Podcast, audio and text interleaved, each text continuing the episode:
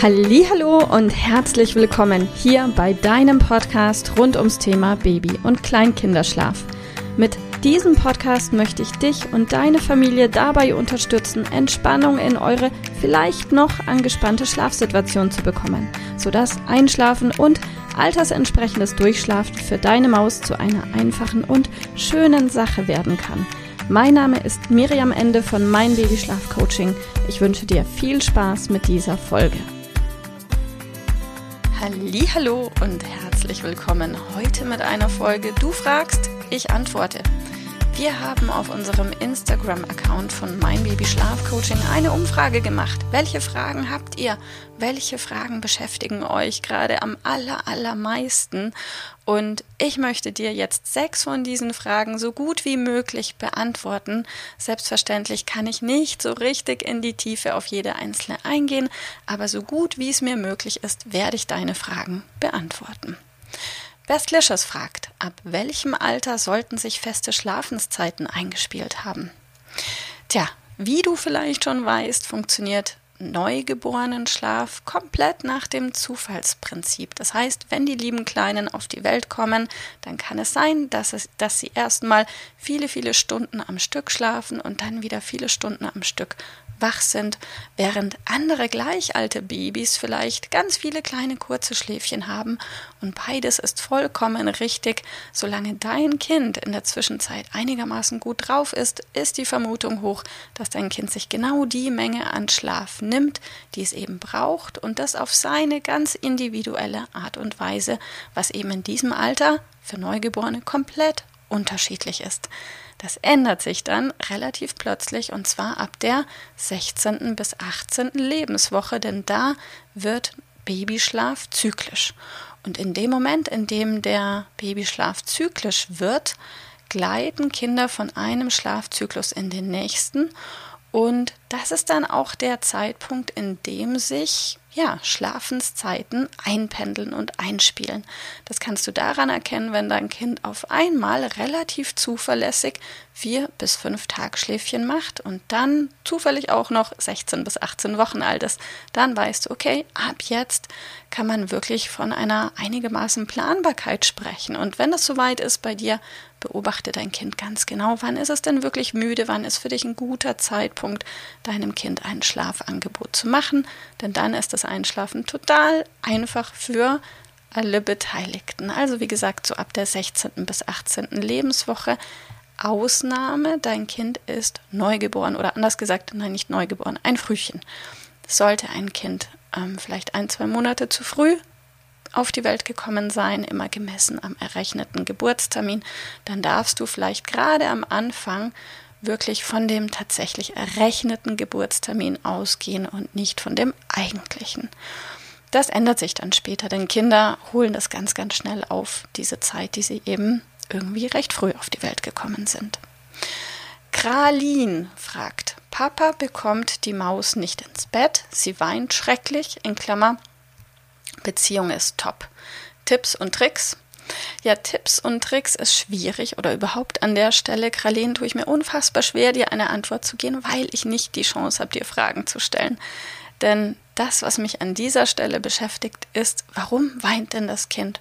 Vielleicht ist es ja so, dass im Moment dein Kind glaubt, es braucht irgendetwas, das du machst und zwar nur du machst, ähm, das der Papa nicht leisten kann. Falls du dein Kind zum Beispiel im Moment in den Schlaf stillst oder da, du hast schöne lange Haare und dein Kind zuppelt an deinen Haaren, während es in den Schlaf findet und dein Mann hat nicht so lange schöne Haare, dann liegt das einfach an den fehlenden Haaren oder an der fehlenden Brust. Ähm, das lässt sich lösen, indem du die sogenannte Schlafassoziation, sprich das, was passiert in dem Moment, in dem deine Maus in den Schlaf gleitet, wenn du diese auf liebevolle, sanfte, und Art, äh, auf liebevolle sanfte Art und Weise langsam auflöst. Und dann, sobald dein Kind die Fähigkeit hat, eben auch, um bei dem Beispiel zu bleiben, ohne Brust im Mund oder aber ohne deine Haare einschlafen zu können, dann wird es auch total einfach sein, wenn dein Partner euer Kind zu Bett bringt. Ähm, eine andere Möglichkeit ist eine emotionale Komponente, denn vielleicht hat dein hat der Papa des Kindes ein, zweimal die Erfahrung gemacht, dass das Einschlafen schwierig ist mit ihm und er geht schon mit einer Erwartungshaltung an die Sache rein, ran, dass das Einschlafen schwierig werden wird. Und in diesem Fall spürt euer Kind diese Erwartungshaltung und reagiert darauf natürlich mit Protest. Also einfach eine souveräne Gelassenheit ähm, ausstrahlen und selbstsicher sein und dann läuft das auch alles. Steffel fragt, Tipps an Schnuller gewöhnen zur Entlastung der Brust zum Schlafen. Baby nuckelt nur. Hm. Steffel, an der Stelle bin ich mir gar nicht so sicher, ob du das dann überhaupt möchtest. Denn ähm, wenn es im Moment so ist, dass dein Kind nur einschlafen kann an der Brust und in der Nacht öfter aufwacht und auch wieder nur mit Brust im Mund einschlafen kann, dann haben wir an dieser Stelle eine Einschlafassoziation, die verbunden ist mit einem Reiz im Mund. Und wenn du jetzt einen direkten Austausch machst, äh, Schnuller, nein, Brust gegen Schnuller, dann hast du wahrscheinlich nichts gewonnen. Die Wahrscheinlichkeit ist sehr hoch, dass deinem Kind im Schlaf der Schnuller aus dem Mund rausfällt und du dann die ganze Nacht einen Schnuller wieder Einsteckservice spielst.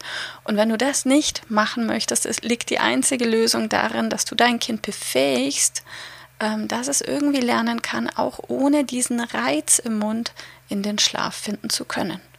Wenn du das Gefühl hast, ähm, dass deinem Kind die Brust unfassbar wichtig ist und du dir selbst auch total schwer tust mit diesem Schritt, dann kann eine zeitweilige Umstellung auf den Schnuller insofern Sinn machen, als dass du dann die Gelegenheit hast, diese emotionale Komponente aus dem Thema langsam rauszunehmen. In diesem Fall würdest du dein Kind in der Nacht stillen, auf jeden Fall immer sowieso, wenn es Hunger hat. Und in dem Moment, wo du das Gefühl hast, es ist satt, löst du es sanft von der Brust und tust direkt zack den Schnuller in den Mund.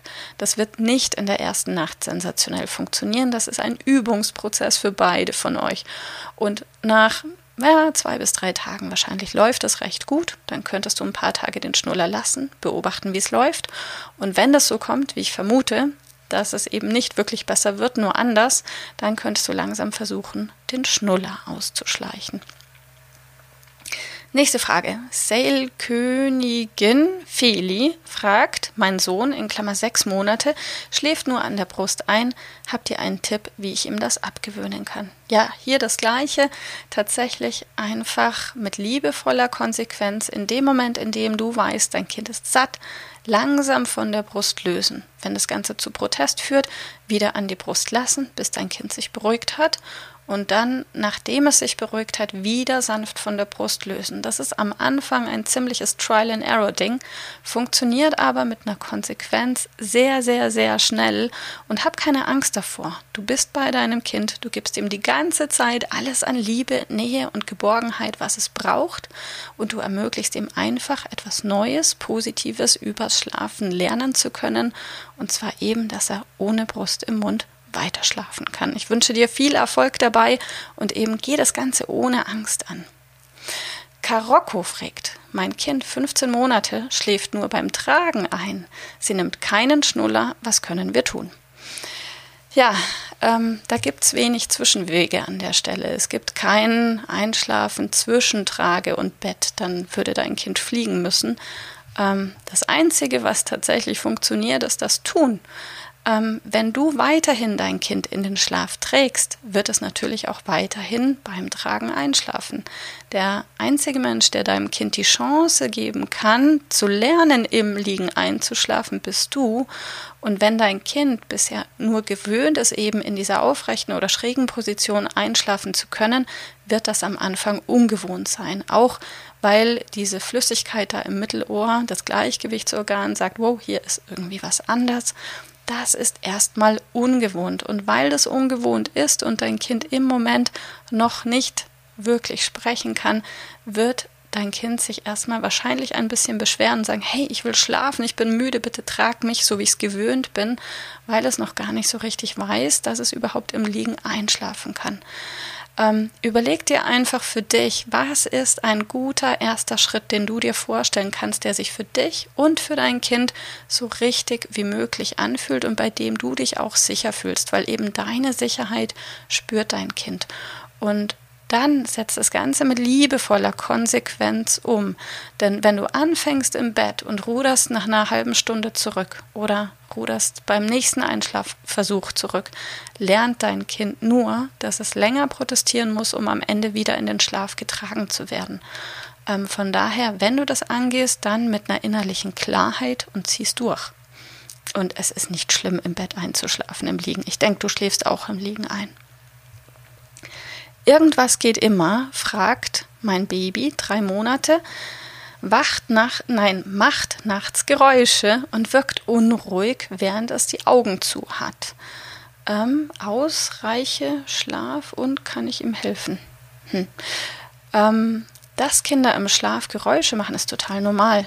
Du machst im Schlaf wahrscheinlich auch ab und an Geräusche und dein Partner, deine Partnerin auch. Wir alle machen im Schlaf ab und zu Geräusche und zwar insbesondere im REM-Schlaf, im Rapid Eye Movement Schlaf. Das ist ein Schlaf, in dem wir ganz viel verarbeiten, passiert viel. Und gerade bei Babys und Kleinkindern haben wir einen sehr aktiven Schlaf, teilweise auch körperlich sehr, sehr aktiv, insbesondere in Phasen, in denen Kinder körperlich total viel dazu lernen oder auch wo sich neue Synapsen verknüpfen und Kinder ja auch kognitiv einfach wachsen. Also, mach dir keine Sorgen, mach dir keine Gedanken. Alles ist vollkommen richtig. Wenn dein Kind nie Geräusche machen würde im Schlaf, dann würde ich mir Sorgen machen. In diesem Sinne, ich hoffe, ich habe einige eurer Fragen so beantworten können, dass ihr damit was anfangt. Wollt ihr etwas aktiv ändern, trefft eine klare Entscheidung. Wenn ihr dabei Hilfe haben wollt, kommt gerne auf uns zu. Wir sind immer für euch da. Ich wünsche dir ganz, ganz viel Erfolg. Alles Liebe und bis bald. Tschüss. Liebe Mama, ich hoffe, dass dir diese Folge gefallen hat, dass sie ein Problem von dir gelöst hat, dass dir auch weiterhilft. Falls ja, freue ich mich, wenn du uns auch auf Facebook und Instagram besuchst. Dort teilen wir täglich wertvolle Tipps rund ums Thema Babyschlaf mit dir, die dir dabei helfen sollen, mehr Schlaf und vor allem auch mehr Lebensqualität für dich und deine ganze Familie zu bekommen. Die Links dazu findest du in den Show Notes und solltest du dich vielleicht auch beruflich verändern wollen, weil du dich schon seit längerem fragst, ob das, was du im Moment machst, wirklich alles gewesen sein soll, dann kannst du dich gerne um einen Ausbildungsplatz zum Schlafcoach bei mir bewerben. So oder so. Die Links findest du in den Show Notes. Kontaktiere uns. Wir rufen dich an für ein kostenloses Infogespräch. Ich freue mich auf dich. Deine Miriam. Tschüss.